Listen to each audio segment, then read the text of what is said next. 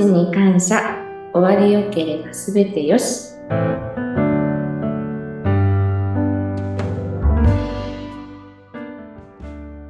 有限会社東美未送水事業部安岡桜子です。角田恵美香です。日々剛です。そしてインタビュアーの山口智子です。さあ、前回は味噌水事業部の安岡桜子さんに、えーいろいろな味噌水に関するお話を伺ったんですけれども、今日は事業部3人が集まって、ちょっと座談会形式で進めましょうかね。よろしくお願いします。お願いします。えーではでは、えーまず桜子さんはね、あの前回いろいろと熱い思いを語っていただきました。あの、鍼灸師からこの葬儀業にお仕事が変わって携わって、すごくそのあたりの思いが、えー熱かったなという、二児の母でもいらっしゃるパワフルな桜子さんなんですが、今日ちょっと改めてのエミカさん、角田エミカさんと日々剛さんいらっしゃいますので、お二方からもぜひ味噌水の魅力ですとか、またはちょっと簡単な自己紹介もしていただけたらなと思います。まずは、えー去年の4月に東美さんに入社されて、この味噌水事業部に関わっている角田恵美香さん。えー今も現役サッカー選手ということでもありますが、恵美香さん、まず、あの、自己紹介、簡単で結構ですので、お願いします。えっと、角田恵美香です。えっと、サッカー、現役でやっています。以上です。はい。とても声が可愛らしい恵美香さんなんですが、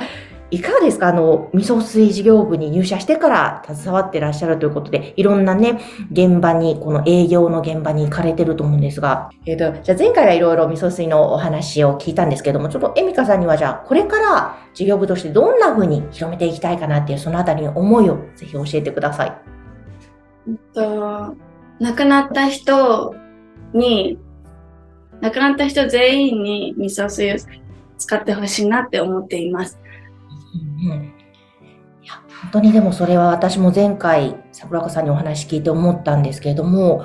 本当すごいですよね。画期的な保湿もするしそしてあの菌なども抑制する作用もあるということでなんかそういうね葬儀社さんだけじゃなくて一般の方にも知ってもらって例えば自分が亡くなった時には使ってほしいであったりとか何かお孫さんがとかってねお話もありましたがプレゼントしてとかなんかそういう感じで、こう、なんか、なんでしょう、人が亡くなるとか、そういったことに関して、もう少し家族でも話せるような環境の中で味噌水が広がるといいのかななんて勝手に想像していたんですが、皆さんいかがですか、そのあたり。あの、宮古島にエミカさんと行ったことがあって、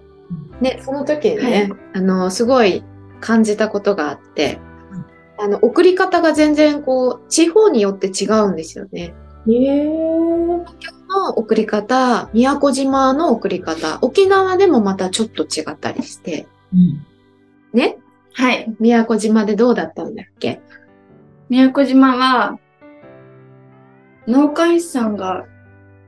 あまりなくて、うんあの、自分たちの身内でお化粧とかして送り出す。へー。そうなんで、なんかそれもまた、なんだろう、素敵というか、家族で大切に送るっていう形ですよね。へーえ、そこにも味噌水、こういうのあるんですよみたいなのも話してきたんですか？その時は、あの、お仕事の話はなかったんですけれども、でも、やっぱり、あの、それって理想的だよねっていう話をすごい、あの、エンミカさんとしてきて、お墓とかもすごく大きくって、うん。公園みたいになっていて、お墓の前でバーベキューするとか、そういう文化が残っているので、すごくそれもいいよねって言いながら帰ってきて、うん。いや、本当ですよね。なんか、私もこの番組でいろんなね、スタッフの方とお話しする中で、なんか、死ぬってどうしても怖いとか、あと、葬儀、お葬式って悲しすぎるっていうイメージばっかりあったんですけど、そういうことではないんだな、怖がらなくていいんだなというか、もちろんそういう思いはどこかにもあっても、こう、なんか気持ちよくというか、温かい気持ちでお見送りするっていうのがすごく大切なまた尊い時間なんだなと思うと、今おっしゃってたようなね、お墓の前でバーベキューとか、なんかそういう楽しく見送る、魂を見送るって、いいなっていうふうにちょっと思ったんですが、あの、日々剛さんはね、味噌製事業部に関わってからは1ヶ月ですが、その前は農監視もされてたよということで、そのあたりいかがですか？やっぱりあの、現場で使ってるのを見てますと、本当に味噌水を使って変わるのを目の前で見てますので、商品を使って、まあ、できれば、本当にみんなに使ってもらいたいぐらいっていうのは思ってます。どんな風に変わっているところを見たんですか？保湿されるところが強く印象に残ってまして、あの、通常、そうですね、ベビーオイルですとか、そういったもので保湿される農家さんが多い中で、弊社としては、独自の商品を使ってるっていうのを強みにしてるとは思うんですけども、のすごくその見た目、なんて言うんでしょう、口では表せないようなパッと見って言っていいんでしょうか？本当にパッと見た瞬間、誰が見ても、あ、違うねって感じ取れる部分だと思うんですね。専門用語的なことがわからないので、何と説明していいかわからないんですけども、すごくツヤツヤしてるというか、が長い時間続いてる。いや、でもね、現場で農監視としてされていて、そこで実際に見て、あ、違うなっていうのを実感されてるわけですよね。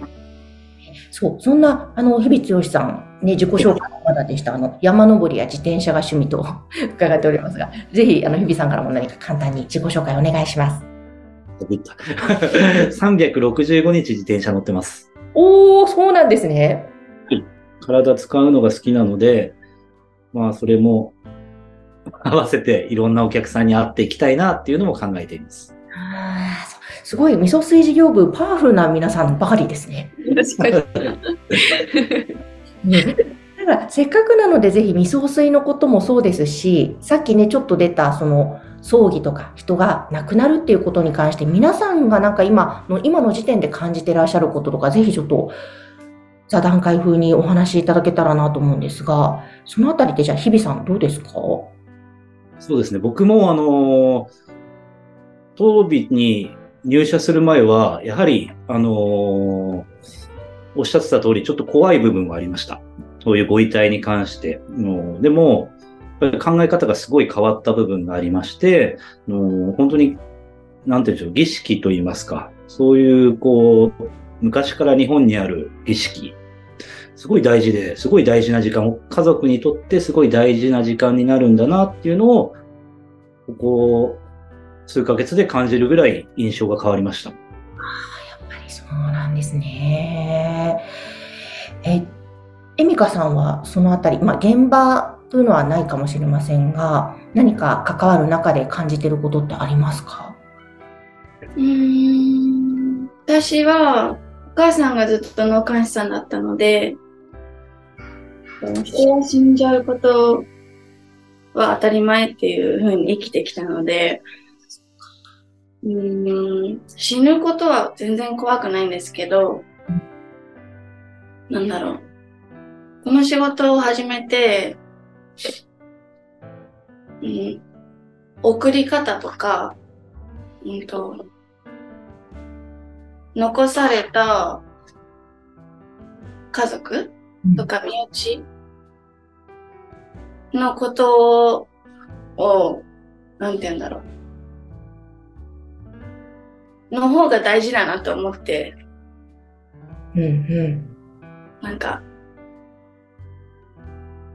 うん、思います。そう。うん、こう、残された側が、の気持ちの整理だったりとか、そのあたりなんですかね。うん。どう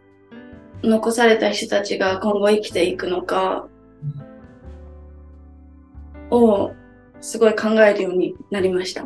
うん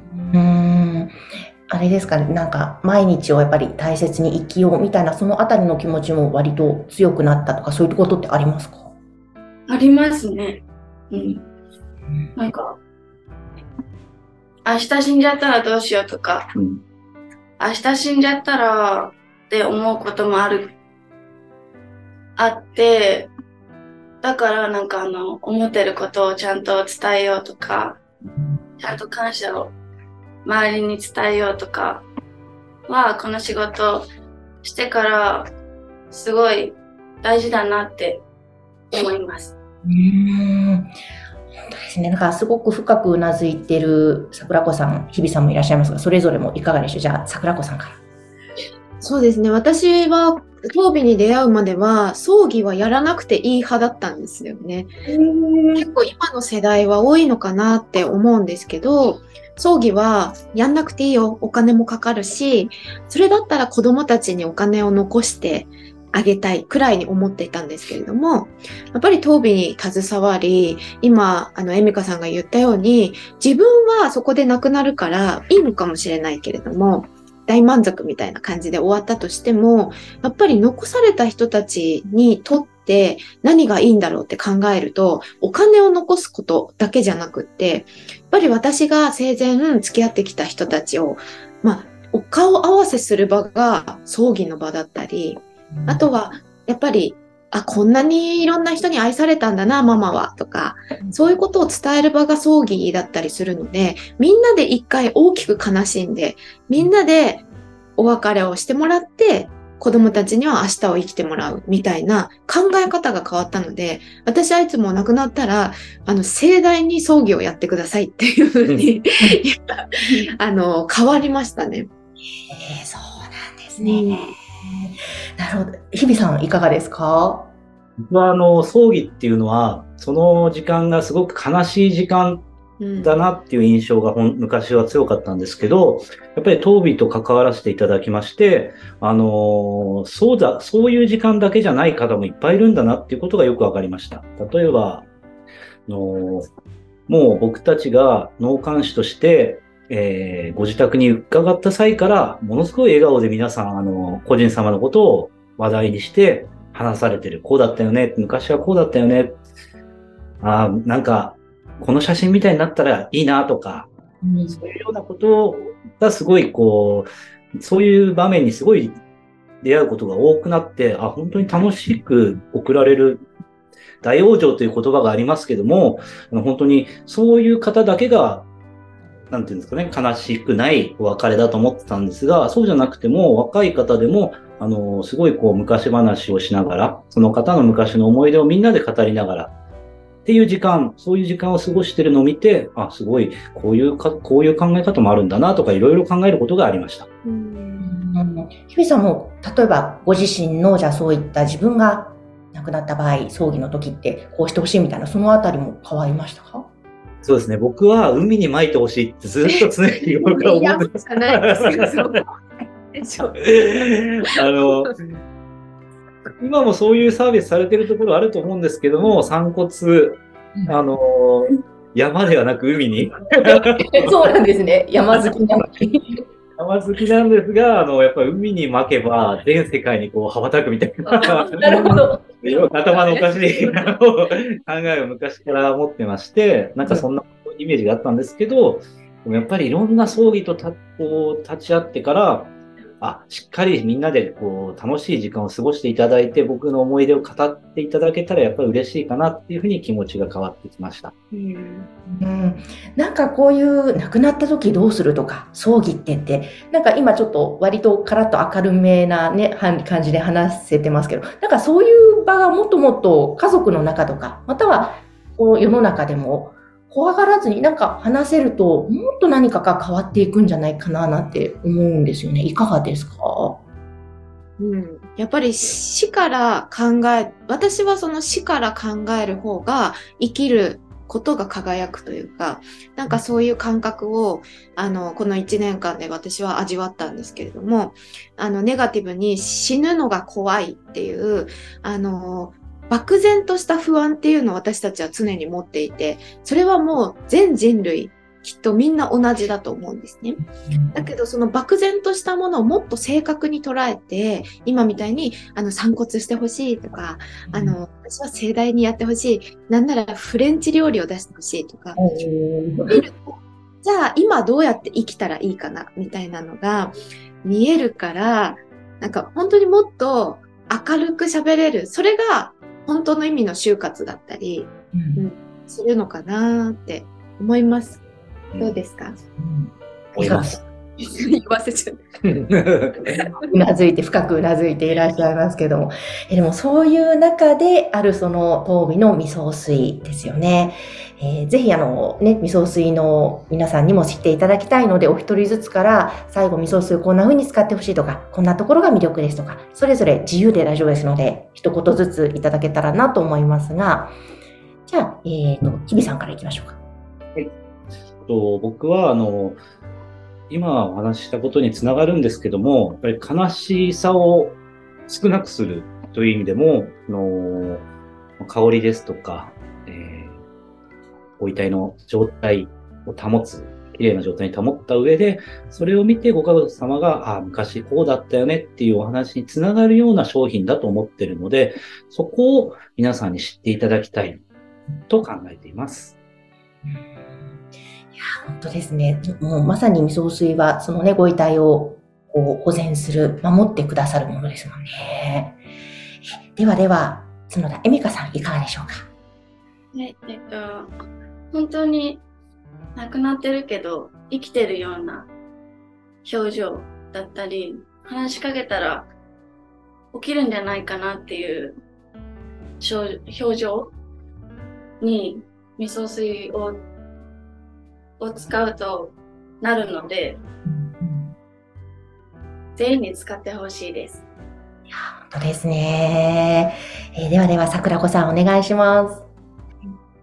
えっと、本当に当美の思いとしては、もう全人類に使ってほしいっていう思いがありますので、あの、私たちももっともっと声を大きくして、あの、知ってもらうことがすごく重要だなと思っていて、やっぱり亡くなった後に知っても、あの時使ってあげたかったなっていう後悔だったり、後には戻れない、あの、商品だったりするので、本当に、あの、2023年は、あの、今3人でやっておりますが、もっともっと大きな声を出して、あの、大きく活動も広げて、あの、全人類に伝わっていくような、あの、動きをしていきたいなと思っております。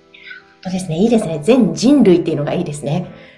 本当だ。世界のみならず全世界、全人類。うんうんうん、なんかあの、2023年のヒットの予感がする商品というか、なんかね、そういったものにも取り上げられたというのがホームページにも載っていましたので、えー、ぜひ皆さんの味噌水気になった方は、こちら番組の概要欄に当日のホームページを掲載しておりますので、ぜひお問い合わせください。えー、そして今日は有限会社東美味噌水事業部の安岡桜子さん、日比剛さん、角田恵美香さんにお越しいただきました。ありがとうございました。ありがとうございました。